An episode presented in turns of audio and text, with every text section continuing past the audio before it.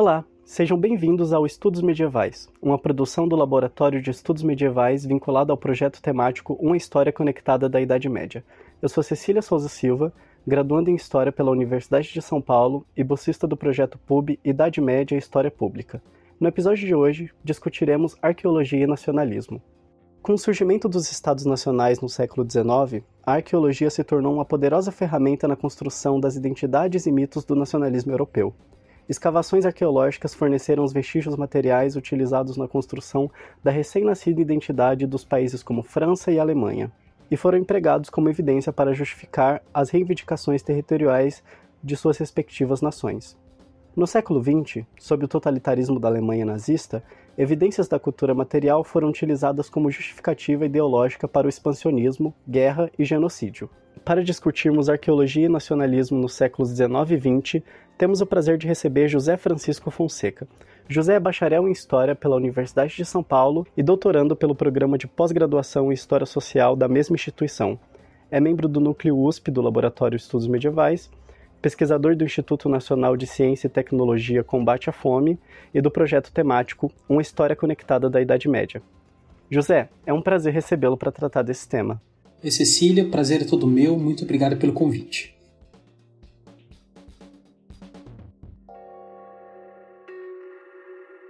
O surgimento da arqueologia científica no século XIX, assim como da história, coincidiu com o nascimento dos Estados Nacionais Europeus. Como esse campo de estudo foi apropriado pelo nacionalismo? A que propósito servem os objetos arqueológicos para as nações recém-formadas? É, bom, Cecília, o nacionalismo, essa construção do nacionalismo, depende uh, da construção de um passado remoto, seja real ou imaginado, e para a construção desse passado, no qual as identidades, os mitos e os romances nacionais vão se sustentar, o trabalho de historiadores e arqueólogos é imprescindível. Uh, por isso, a arqueóloga uh, espanhola Margarita Dias Andreu ela afirma que, no século XIX, o surgimento simultâneo do nacionalismo europeu e da arqueologia científica, assim como da história, que agora se tornam disciplinas acadêmicas nas universidades, uh, está longe de ser uma coincidência. É, essa associação entre a história, a arqueologia e a criação dos Estados Nacionais é, de certa forma, um desdobramento da Revolução Francesa, que é onde vão surgir essas ideias de nação, de povo, uh, de pátria. É, como bem sintetiza o, historiador inglês William Wood, o, o discurso histórico-político do século XVIII, que tinha girado em torno da aristocracia e da monarquia, veio a ser reformulado no século XIX em termos de nação, classe e raça. Então, o que antes a história se preocupava com a, a origem da monarquia, se preocupava com essas questões da nobreza da aristocracia, a partir do século XIX, nesse mundo pós-Revolução Francesa, ele vai se preocupar com a nação, ele vai se preocupar com esses recém-surgidos estados nacionais. Então é nesse período, no século XIX, que vão surgir os arquivos nacionais, os institutos nacionais de história, uh, os museus nacionais de arqueologia. Por isso, devido a essa, essa proximidade entre o surgimento das disciplinas e o surgimento das nações, é um pouco difícil dizer que a história e a arqueologia foram apropriadas pelo nacionalismo. Na prática, elas são quase indissociáveis desse período de surgimento das nações. Nesse caso, a história e a arqueologia cumpriram papéis muito semelhantes nessa formação das identidades, da nação, dos mitos, etc. Mas acho que a arqueologia tem algumas certas especificidades devido, em primeiro lugar, à natureza física, à materialidade dos objetos de estudo dessa disciplina. Uh, eles conferem uma legitimidade imensa às afirmações nacionalistas. Ou seja, essa cultura material nacional, entre aspas, era facilmente identificável. Um objeto identificado como gaulês ou identificado como franco, encontrado em escavações arqueológicas no território francês, podia facilmente ser identificado como um objeto francês. Uh, a arqueologia, esse, essa questão material dos objetos arqueológicos, deixa a divulgação, a interpretação dos materiais de uma maneira muito mais evidente que, por exemplo, os manuscritos que estão escritos em línguas, em, em, línguas antigas precisam de uma interpretação mais cuidadosa. Não que os objetos arqueológicos não precisem, mas a natureza visual deles confere a eles uma, uma evidência muito maior do que apenas a, os fatos históricos. E a segunda especificidade da arqueologia, no meu entendimento, ela está associada a essa questão territorial dos estados nacionais.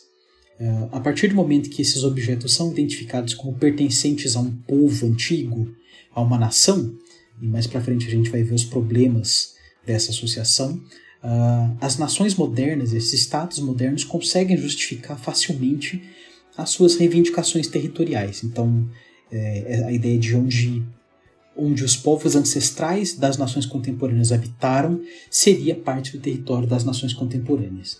E nesse sentido, os objetos arqueológicos fornecem uma chave uh, muito clara para as nações recém-formadas do século XIX. Nesse contexto, a antiguidade especialmente a Idade Média se tornaram um sustentáculo para o discurso nacionalista europeu. O que explica essa predileção pelo período medieval? Bom, a Idade Média foi vista uh, por, por essas nações recém-surgidas, pelos historiadores dessas nações, como o período de nascimento dos estados modernos. Então, segundo os historiadores e arqueólogos do período, a genealogia dos estados modernos podia ser retraçada até a Idade Média. No caso francês, por exemplo, eles associaram o nascimento da França ao reinado de Clovis, que foi o rei da dinastia Merovingia, que, que reinou entre 481 e 511, e ele foi frequentemente associado e interpretado como o primeiro rei da França. Então, o caso francês, ele reivindica esse período como o nascimento do Estado francês, o nascimento da nação francesa. E é claro que isso, isso varia de país para país, e diferentes nações reivindicaram diferentes histórias, diferentes momentos, como o nascimento dos seus, das, dos seus países. O caso italiano, por exemplo, ele foge um pouco à regra dessas origens medievais do Estado por conta da óbvia presença do Império Romano. Então, os italianos preferiram associar a sua recente nação, que se forma apenas no, na década de 1870, às glórias do Império Romano e não necessariamente à Idade Média mas no geral a maior parte dos estados europeus buscou associar suas origens a esse período da Alta Idade Média, especificamente aos povos bárbaros. Não é coincidência, por exemplo, que os franceses tenham adotado o nome dos francos, que a Alemanha, o termo que nós conhecemos hoje como Alemanha, seja uma adaptação do nome dos alamanos, que foram desses povos bárbaros da Alta Idade Média, e isso também é, é, tem, tem mais uma outra série de exemplos. O caso da França eu acho particularmente interessante por causa de, das narrativas conflitantes. Então, o nacionalismo francês buscou, em diferentes momentos, se associar a, a mais de uma origem. Então, ele se associa aos povos celtas, que habitavam a Gália antes da conquista romana, ao próprio Império Romano e, por fim, aos povos francos, que, como eu já mencionei. Durante o Segundo Império, meados do século XIX, eh, se popularizou na França a expressão de nossos ancestrais, os gauleses, no qual o, povo francês seria, segundo essa interpretação, descendente dos gauleses. a resistência das tribos gaulesas perante a conquista romana se tornou na França um objeto de celebração, como atestam as várias, os vários monumentos à Batalha de Alésia, quando os gauleses liderados por Vercingetorix resistiram à, à conquista romana, mas eventualmente foram derrotados por Júlio César. Por outro lado, essa própria herança da conquista romana também foi reivindicada pelos franceses, eh, segundo alguns autores, como o prestigioso Nomadeni Fustel de Coulanges, eh, em uma série de lições que ele deu à imperatriz Eugênia, a esposa do imperador Napoleão III, eh, segundo ele, a França se tornou, após a queda de Roma, a guardiã do direito e das leis, que seriam, após a Idade Média, trazidas de volta à tona pelo Código Napoleônico. Então a França, dessa forma, reivindicaria uma ancestralidade romana em suas leis, em seu direito, em sua administração. E por fim, evidentemente, a reivindicação dos francos, como eu já mencionei, e essa foi fundamentada particularmente na monarquia francesa, que poderia rastrear seus reis de Clovis em diante, e especialmente ao caráter católico da realeza devido à conversão e ao batismo de Clovis, que é algo presente na, na tradição francesa especialmente uma tradição conservadora e católica, até os dias de hoje.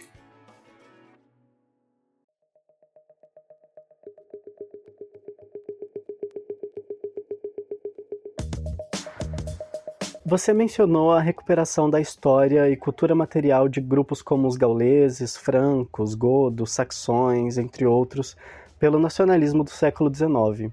Antes do nacionalismo, como eram criadas as identidades coletivas contemporâneas desses grupos? Bom, Cecília, essa pergunta daria um episódio inteiro por si só, então eu vou, vou tentar ser breve na resposta. É bom, é evidente que os grupos bárbaros possuíam identidades próprias, como praticamente qualquer aglomeração humana, mas nós temos que tomar cuidado para não confundi-las com as identidades modernas. Então, Ideias como nação, povo, cultura são construções contemporâneas. Então não havia entre os francos, para dar um exemplo, uma ideia de pertencimento a um povo franco ou a uma etnia franca. É, mesmo noções mais gerais como bárbaros ou germânicos também não faziam parte da percepção que esses grupos tinham de si mesmos, já que elas eram construções e invenções romanas. Ou seja, nenhum bárbaro ou nenhum germânico se identificava como tal. Apenas os romanos que identificavam os povos que viam além das fronteiras, além do limes, como povos bárbaros, vindos especificamente nesse caso da Germânia. Sobre os bárbaros e germânicos, o bárbaro para os romanos era qualquer um que, que falasse uma língua estrangeira, qualquer um que não pertencesse à civilização romana. Então os bárbaros poderiam vir de diversa, diversas origens para os bárbaros. Então eles poderiam ser germânicos, eles poderiam ser persas, árabes, uh, berberes, todos esses eram bárbaros. Especificamente os germânicos eram os que vinham da, das florestas da Germânia, a região que Roma tentou ocupar no início do Império, mas falhou. A análise do material arqueológico desses grupos bárbaros, desses grupos germânicos, por muito tempo ela foi interpretada dessa forma, como uma evidência de identidades étnicas. Mas é, pesquisas mais recentes passaram a reavaliar um pouco essa, essa documentação arqueológica, essa cultura material, e chegaram à conclusão de que a cultura material ela deve ser entendida desses povos, pelo menos, deve ser entendida mais como uma expressão de identidades ligadas ao estatuto social interno desses grupos do que a uma expressão da sua identidade generalizada. Então, quando encontramos um túmulo franco no qual um, um aristocrata franco foi enterrado com joias ou com armas, etc., uh, ele não necessariamente estava tentando se afirmar como um franco propriamente dito, mas dentro desse grupo, uh, esses objetos, essa identidade dele uh, deve ser entendida mais como uma identidade de classe, uma identidade de, uma identidade de estatuto social, do que uma identidade externa. Como eu mencionei no começo da resposta, esse tema daria um episódio por si só, e boa parte disso foi abordado em um episódio antigo do Estudos Medievais, foi publicado em 2020, com a Marina Sanches, que é o episódio Os Bárbaros e Arqueologia Funerária. Então, quem quiser ouvir um pouco mais sobre isso, eh, eu recomendo esse episódio. Em um estudo realizado na vila de Vix, na Borgonha, o indivíduo encontrado em um túmulo foi classificado como sendo do sexo masculino por conta de certos itens de prestígio encontrados no local. Posteriormente, uma análise dos ossos comprovou que o indivíduo era, na realidade, do sexo feminino, a chamada Dama de Vix. A partir desse exemplo, quão seguros podemos estar sobre a cultura material como um parâmetro para a distinção de categorias sociais e povos do passado? Esse é um, um outro ótimo exemplo do, do, perigo da aplicação de categorias modernas para o estudo do passado. Assim como as ideias contemporâneas de nação, povo, etnia e raça uh, não são perfeitamente adequadas a, ao estudo das sociedades pré-modernas, o caso da Dama de Vix demonstra também o problema da aplicação dessas categorias de categorias contemporâneas como sexo e gênero a interpretação dessas sociedades. Esse caso particular revela o problema dessa, de uma atribuição rígida de significado único à cultura material. Então, por muito tempo, a presença de artefatos bélicos como espadas, lanças, elmos, machados foi imediatamente associada à identidade masculina, enquanto, por outro lado, a presença de joias como brincos, colares foi associada à identidade feminina.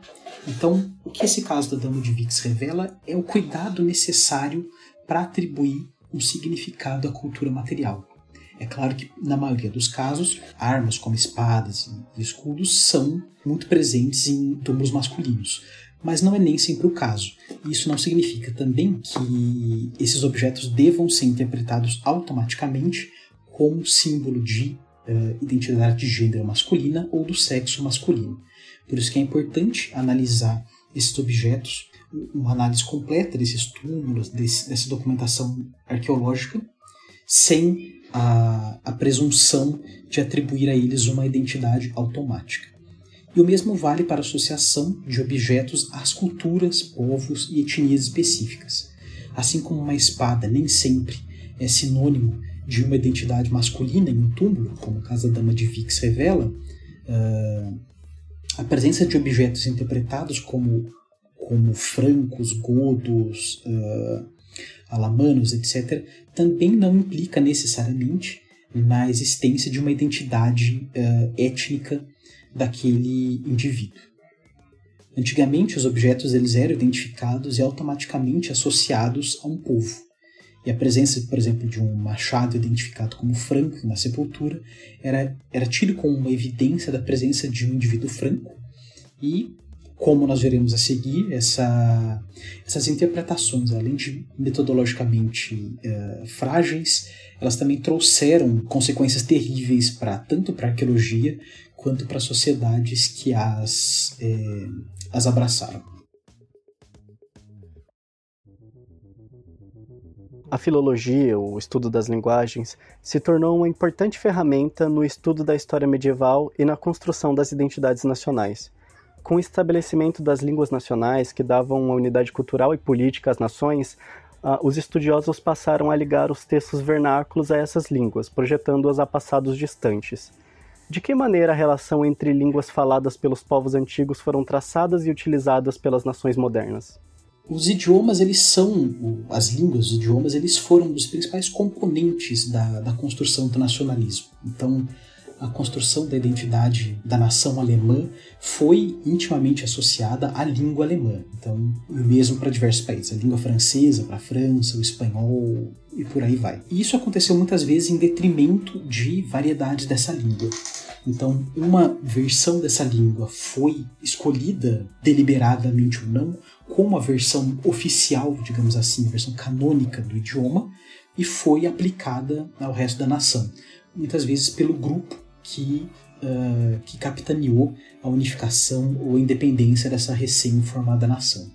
Então, por exemplo, no caso alemão, você tem a unificação do Império Alemão capitaneada pela Prússia. Então, o dialeto prussiano foi uh, preferido em detrimento a dialetos locais. Mesma coisa na Itália, na França, etc. E as línguas antigas elas foram muitas vezes buscadas como a origem desses dialetos. Então, por exemplo, para a Itália, a literatura antiga, a literatura medieval, a Divina Comédia do Dante, por exemplo, foi tomada como um exemplo da literatura e da língua italiana. Então, dessa forma, o italiano da identidade nacional passou a ser aquele italiano da, da literatura que foi escolhida como exemplo da nação. E o mesmo vale para diversos outros idiomas.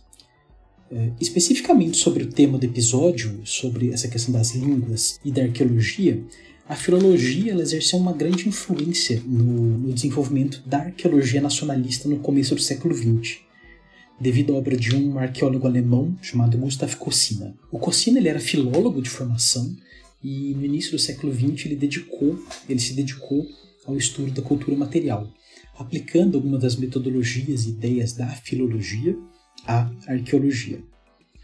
É, é necessário e importante apontar também que o Cossina ele era um fanático nacionalista e profundamente racista, uh, convencido, para além de qualquer dúvida, da superioridade da raça e da cultura alemã. O Cossina, a partir dessa aplicação da, de teorias da filologia e da linguística à arqueologia, ele foi pioneiro daquilo que acabou se tornando conhecido como abordagem histórico-culturalista da arqueologia.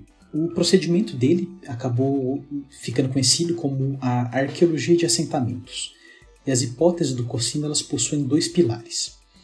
O primeiro afirmava que a cultura material era um reflexo direto do povo, da etnia ou da raça que a produziu. Então, pegando um exemplo hipotético, Cossina acreditava que um machado produzido pela raça germânica, entre aspas, evidentemente, eh, ele possuiria características inerentes e inconfundivelmente germânicas. Portanto, segundo essa ideia do Cossina, a identificação de um artefato com características germânicas significaria que ele era automaticamente um objeto germânico. E o segundo pilar dessa hipótese do Cocina afirmava que a presença desses objetos em uma determinada região seria uma confirmação da presença daquele povo ou da raça que os produziu.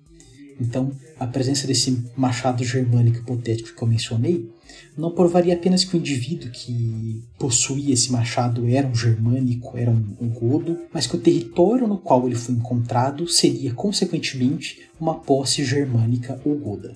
Para o Cocina, a arqueologia, através da identificação dessa cultura material produzida pelas respectivas raças e povos, ela poderia ser utilizada como meio de delimitar e estabelecer o direito histórico dessas raças e povos aos territórios supostamente ocupados por elas no passado.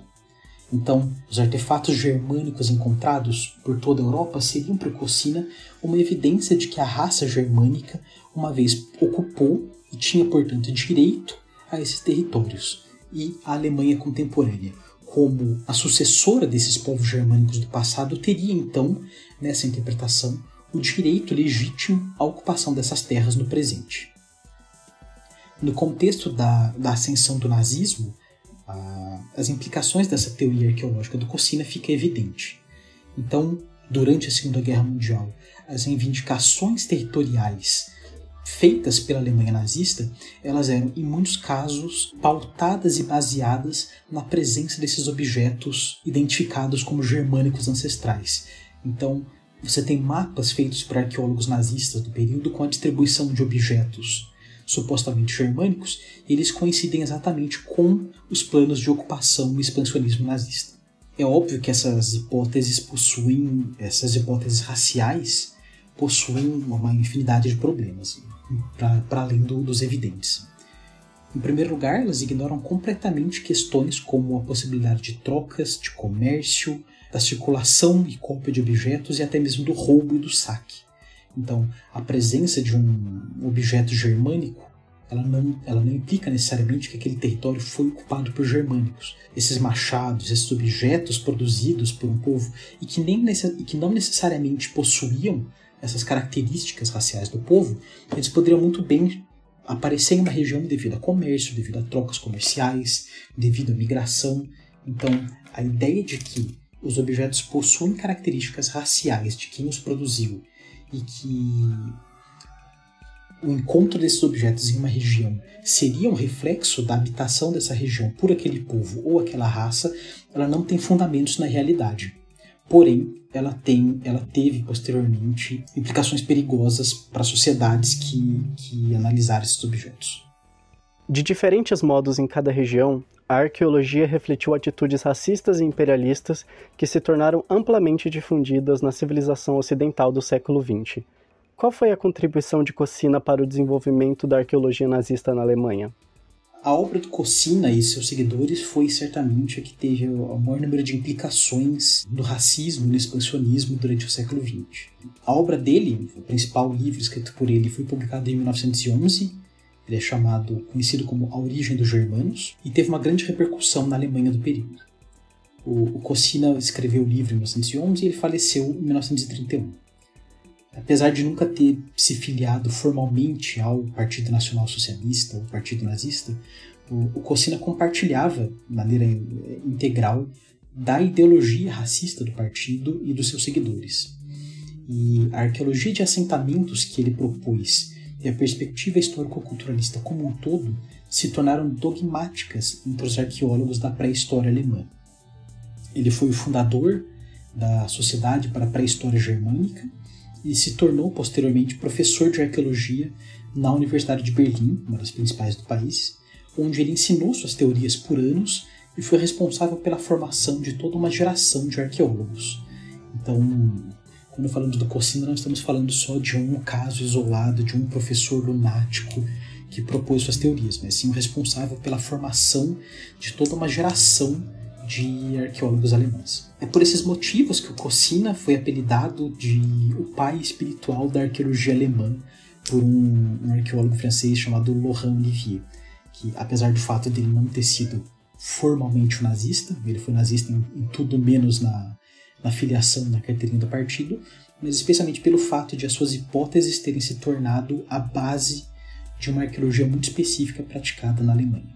Eu mencionei uma, a pré-história da Alemanha, o que acho que é importante dar um, um, um esclarecimento.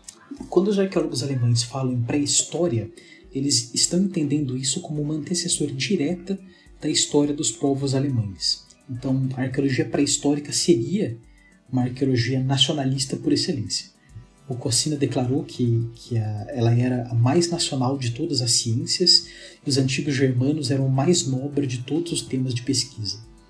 Então, essa pré-história nacional era contraposta, ela era oposta à arqueologia clássica, a arqueologia, o estudo da civilização grega, romana, egípcia, mesopotâmica, no qual a Alemanha possuía, antes do, da ascensão do, do nazismo, uma grande tradição.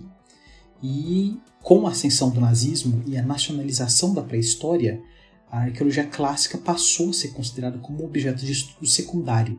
Ela foi colocada em um segundo plano devido a essa natureza não patriótica. Então, o, nazismo deu uma ênfase muito grande a essa arqueologia nacional. E essa chamada pré-história ela é relevante no contexto da arqueologia medieval, porque na visão histórico-culturalista que foi proposta pelo Cossina e adotada pelos seus sucessores, os grupos pré-históricos que eram identificados na arqueologia, eles eram os mesmos grupos bárbaros, como os godos, alamanos, suevos, saxões, entre muitos outros, que eram reivindicados como ancestrais diretos dos alemães contemporâneos. Então, esses arqueólogos traçavam uma linha de ancestralidade direta entre a pré-história, entre os povos bárbaros e os alemães contemporâneos. Um exemplo dessa continuidade da pré-história com a Idade Média, especificamente a Alta Idade Média, pode ser vista no fato de que os sítios da Alta Idade Média eram escavados por arqueólogos da pré-história. Então eles escavam sítios uh, visigodos, sítios ostrogodos, especificamente alguns dos casos mais conhecidos, sítios da era viking, como é o caso do arqueólogo Herbert Jankun, que se posteriormente se tornaria um dos mais notórios e famosos ou infames, melhor dizendo, arqueólogos nazistas, que adquiriu seu, se tornou conhecido dentro da Alemanha, dentro da comunidade arqueológica, por escavar esses sítios vikings, que eram interpretados também como sítios pertencentes aos ancestrais dos alemães contemporâneos. Apenas entre 1933 e 1935, oito novos departamentos de arqueologia foram financiados pelo Terceiro Reich, o que explica o interesse particular do Partido Nazista pela arqueologia e como ela se organizou. Para os fins ideológicos defendidos pelo Partido Nazista, ou seja, o expansionismo, a supremacia racial uh, alemã, a arqueologia foi uma peça fundamental. As hipóteses do Cossini e dos seus sucessores, elas trabalhavam para a confirmação exatamente dessas ideias racistas e expansionistas da ideologia nazista. E como resultado, a arqueologia foi uma das profissões mais nazificadas de toda a Alemanha. Segundo levantamentos feitos por autores contemporâneos, cerca de 86% de todos os arqueólogos da pré-história foram filiados ao Partido Nazista, o que é um dos, dos mais altos números encontrados em todas as profissões. Esse número na casa dos 80, de 80% é comparável aos membros da polícia secreta nazista e perde praticamente só para os professores de escolas normais, que também se encaixavam nessa categoria de justificação ideológica do nazismo, e de membros da guarda pessoal do, do Adolf Hitler. Então, quando falamos dos arqueólogos nazistas, estamos falando de um grupo uh, extremamente uh, adepto à ideologia do nazismo. E esses arqueólogos se beneficiaram imensamente da associação com o partido e com a ideologia nazista. A historiadora Bettina Arnold, que é provavelmente a principal autoridade no assunto, escreveu nos anos 90 uh, eh, e descreveu essa relação entre os arqueólogos e o nazismo como uma barganha faustiana feita pelos arqueólogos. Em troca do apoio ideológico a apoio ideológico ao nazismo, os arqueólogos receberam incentivos, financiamento, espaço público e todo tipo de apoio incondicional do Estado alemão, desde que as suas descobertas fossem ideologicamente alinhadas às posições do partido. E como resultado, a arqueologia passou por um crescimento gigantesco na Alemanha durante o período, e como consequência disso, os dados arqueológicos da, da Alemanha foram descaradamente distorcidos, falsificados, uh, mal interpretados com o objetivo de sustentar o regime nazista e a sua ideologia. É, é evidente que nem todo arqueólogo alemão compactuou com esse uso e esse abuso ideológico da cultura material da disciplina perpetuado pelo nazismo, e evidentemente um grupo minoritário, infelizmente, se opôs a, essa, a esse pacto, digamos assim. É, como resultado dessa oposição, uh, vários arqueólogos passaram por perseguição política, uh, foram vítimas de corte de financiamento, foram ostracizados, ameaçados, e muitos deles foram obrigados, enfim, a buscar o exílio. Eles saíram da Alemanha e muitos deles tiveram uh, longas carreiras na Inglaterra, nos Estados Unidos, e muitos, enfim, tiveram que abandonar a carreira como um todo. Entretanto, a maior parte dos arqueólogos alemães do período uh, se encaixa em um, um, meio de campo. Eles não eram uh, opositores de forma alguma, mas eles também não eram os apoiadores incondicionais e fanáticos da ideologia nazista. Mas eles, em troca dos imensos benefícios oferecidos pelo partido em questão de financiamento, de apoio, de reconhecimento, eles não realizaram qualquer tipo de oposição acadêmica, ideológica ou política ao partido. E foi justamente pela inação dessa grande maioria silenciosa que, uh, que permitiu as ações do partido e dos mais fanáticos arqueólogos fosse uh, efetivamente sancionada pela, pela arqueologia alemã. E por fim, um grupo que sim, uh, numericamente maior que os opositores, mas uh, menor que essa, essa grande maioria silenciosa, foram os fanáticos, foram os, os nazistas é, convictos que se envolveram diretamente na, na, formação de políticas do partido. Uh, e eles podem ser divididos em dois grandes grupos, cada um associado e leal a uma das alas do partido nazista. A principal delas, a mais numerosa provavelmente, fazia parte da AMT Rosenberg, que era o escritório ideológico do, do partido nazista, chefiado pelo Alfred Rosenberg, que foi um dos principais membros do partido desde a sua fundação nos anos 20 e considerado o principal ideólogo do partido nazista. Esse escritório, chefiado pelo Rosenberg, ele, ele tinha escavações próprias que eram chefiadas por um arqueólogo, um pré-historiador chamado Hans Reinhardt, que foi pupilo e, e sucessor direto do Gustav Kossinna na Sociedade para a Pré-História Germânica e na Universidade de Berlim. Então, nós temos aí uma linha direta de sucessão entre o Kossinna, seus sucessores e os arqueólogos vinculados ao Partido Nazista. Uma outra ala de arqueólogos estava vinculada à ANENERB, que era uma organização científica, com muitas aspas em científica, que foi fundada pelo Heinrich Himmler e, e fazia parte direta das SS.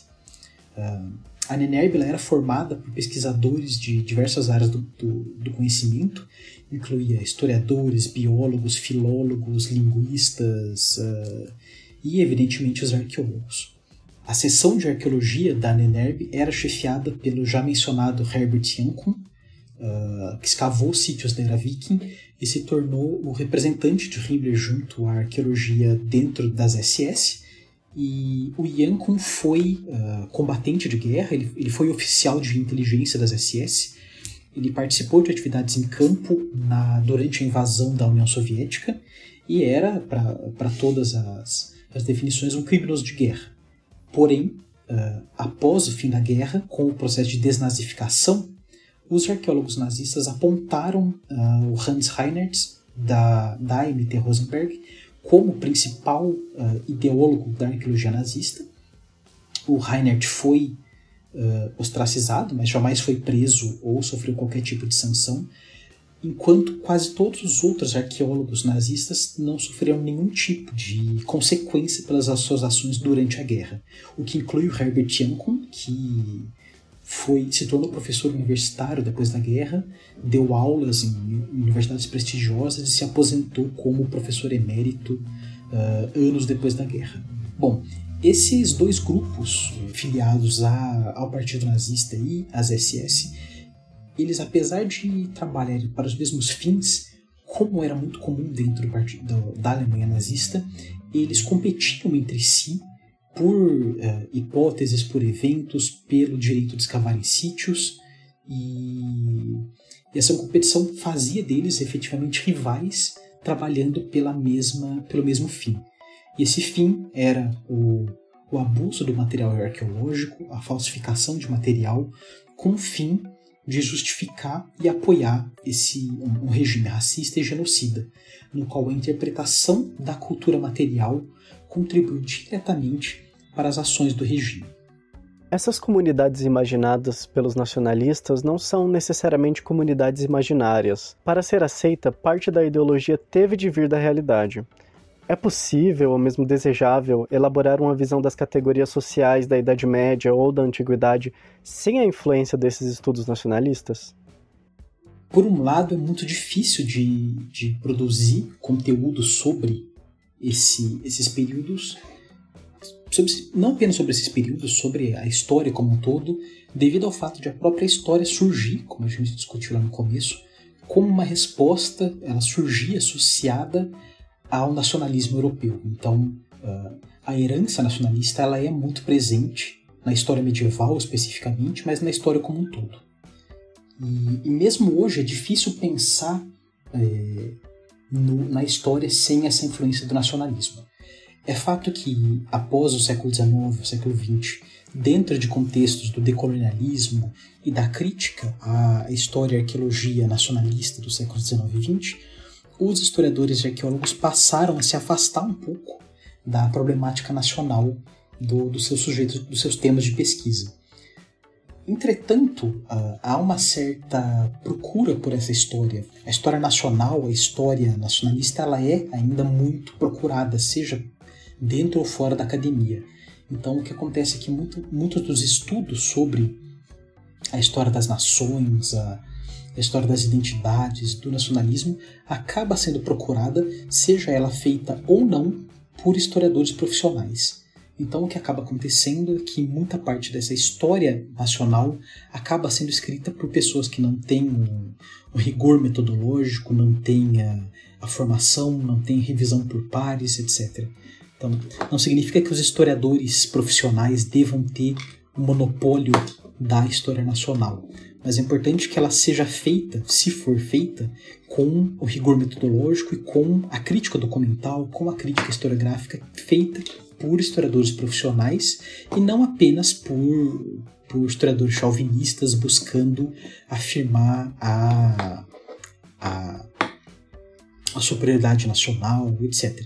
Não que historiadores profissionais não sejam capazes de, não sejam capazes ou não, não cometam esses mesmos vieses nacionalistas, como acabamos de ver né, durante o século XIX e XX, essa era a regra a, a, produção nacionalista da história. Então, eu não sei dizer se é possível pensar a Idade Média ou a Antiguidade sem a influência nacionalista, mas acho que é importante que os historiadores pensem para além do paradigma das nações. Então, pensar nas conexões, pensar na história além do nacionalismo é, um, é uma necessidade importante dos historiadores mas também não significa que eles devam abandonar a história nacional e que se ela for feita de fato, ela deve ser feita com o, o rigor histórico necessário para todos o, os períodos, seja para a Idade Média ou não. A apropriação da Idade Média para fins políticos não é uma exclusividade do século XIX e XX. Na França, o ex-líder da Frente Nacional, Jean-Marie Le Pen, declarava-se defensor do, aqui eu abro aspas, povo francês nascido com o batismo de Clovis no ano de 496. Para concluirmos, você poderia falar um pouco sobre essas apropriações contemporâneas? Esse caso que você mencionou do Jean-Marie Le Pen, ele é um caso emblemático da França de como a apropriação do passado medieval ela é uma apropriação uh, conservadora, uma apropriação uh, vista com os olhos de que a França seria um país monarquista, um país católico e um país conservador. Então, essa associação da identidade nacional francesa com Clovis, com o batismo de Clovis, ela é indissociável de uma França é, conservadora, uma França católica, uma França cristã. Mas essas apropriações elas não se, se restringem a isso e elas são hoje ainda comuns em, em, em diversos contextos. Em um livro escrito nos anos 90, escrito em 1995, sobre especificamente essa questão da arqueologia e do nacionalismo, os organizadores, o Philip Cole e a Claire Fawcett, eles mencionam nos anos 90 algumas apropriações feitas da, da arqueologia em, em zonas de conflito. Então, nos exemplos que eles citam, eles mencionam a apropriação da arqueologia uh, à época nos Balcãs, no Cáucaso e no Iraque. Eles mencionam como uh, regimes envolvidos em conflitos à época faziam uso da arqueologia, no caso da, da Europa, da arqueologia medieval, como uma maneira de justificar seu expansionismo, justificar os conflitos e, no caso, por exemplo, dos Balcãs à época, justificar a limpeza étnica. E uh, pensando no, na contemporaneidade, nos anos 2020, uh, essa apropriação da história, essa apropriação do passado, ainda continuam sendo utilizadas tanto uh, em cenários de conflito quanto no cenário político de maneira mais, mais, mais ampla. Para pegar um exemplo contemporâneo, o mais contemporâneo impossível. Nós estamos gravando o episódio do podcast no dia 9 de fevereiro, sexta-feira de carnaval, para vocês verem nossa dedicação. E ontem, dia 8, foi publicada uma entrevista feita por um jornalista americano, o Tucker Carlson, é, um jornalista de extrema direita, com o presidente da Rússia, o Vladimir Putin. Uh, nessa entrevista, o Tucker Carlson ele pergunta para o Putin sobre as origens da, da atual guerra na Ucrânia, esperando que a resposta fosse ser algo contemporânea sobre o expansionismo da OTAN, etc. E ao invés disso, Putin começa sua resposta falando, abre aspas, palavras dele, sobre o estabelecimento do Estado russo em 862, sobre Rurik, os Varegs, o Rus de Kiev, a entidade que tanto a Ucrânia quanto a Rússia reivindicam como seu Estado antecessor. Em suma, Vladimir Putin ele passa cerca de meia hora dessa resposta recorrendo à Idade Média, recorrendo ao século IX até o século XIII, como uma justificativa para o conflito atual, como uma justificativa seu, na sua interpretação ideológica negando a existência e soberania de um Estado ucraniano autônomo. Então, uh, nós temos aí um exemplo extremamente contemporâneo de como o passado, nesse caso específico, de como a Idade Média, de maneira específica, é ainda empregada para justificar um discurso nacionalista e conservador, seja na França, e para justificar conflitos armados acontecendo ainda no século XXI.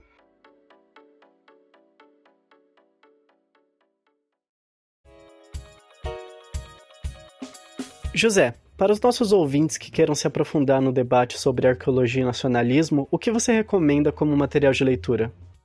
Bom, esse é um tema uh, que, que vem tendo uma, uma publicação bem recente nos últimos anos. Sobre a arqueologia de maneira geral, um, uma recomendação clássica que é lida por quase todo arqueólogo é o livro História do Pensamento Arqueológico, do Bruce Trigger.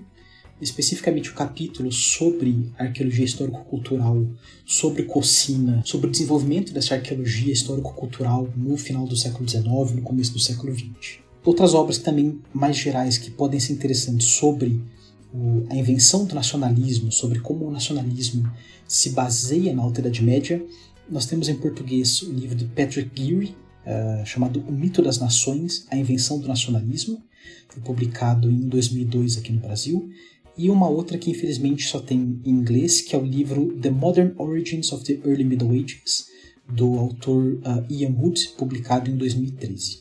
Sobre especificamente a arqueologia no século XIX, sobre o seu retrospectivo nacionalista e colonialista, tem um livro da, de uma autora espanhola, a Margarita Dias Andreu, que é o A World History of 19th Century Archaeology, Nationalism, Colonialism and the Past, publicado em 2008. E especificamente sobre a arqueologia nazista, é, é um tema que infelizmente temos poucas publicações em português uma das obras de referência é o livro do historiador francês, perdão, do arqueólogo francês Laurent Olivier.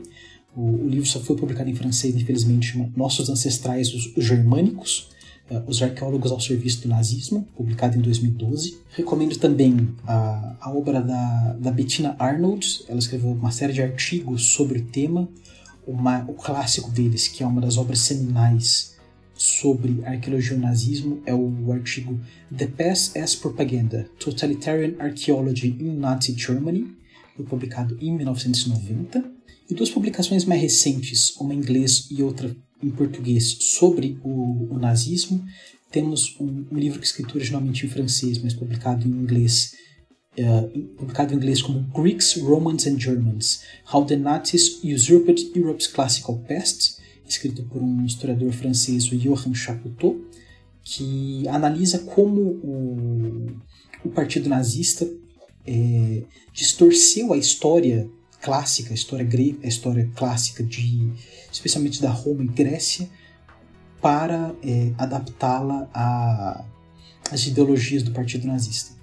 E por fim, um livro também de um outro historiador francês, que foi traduzido e publicado no Brasil pela Georges Zahar, chamado Crer e Destruir, os intelectuais na máquina de guerra da SS nazista, no qual o autor faz um estudo de profissionais uh, intelectuais que aderiram ao Partido Nazista, então historiadores, advogados, arqueólogos, e como que esses profissionais, esses intelectuais uh, serviram a ideologia do Partido Nazista e, através do seu trabalho, acabaram justificando e trabalhando a favor do, das ideias racistas e genocidas do, da Alemanha nazista.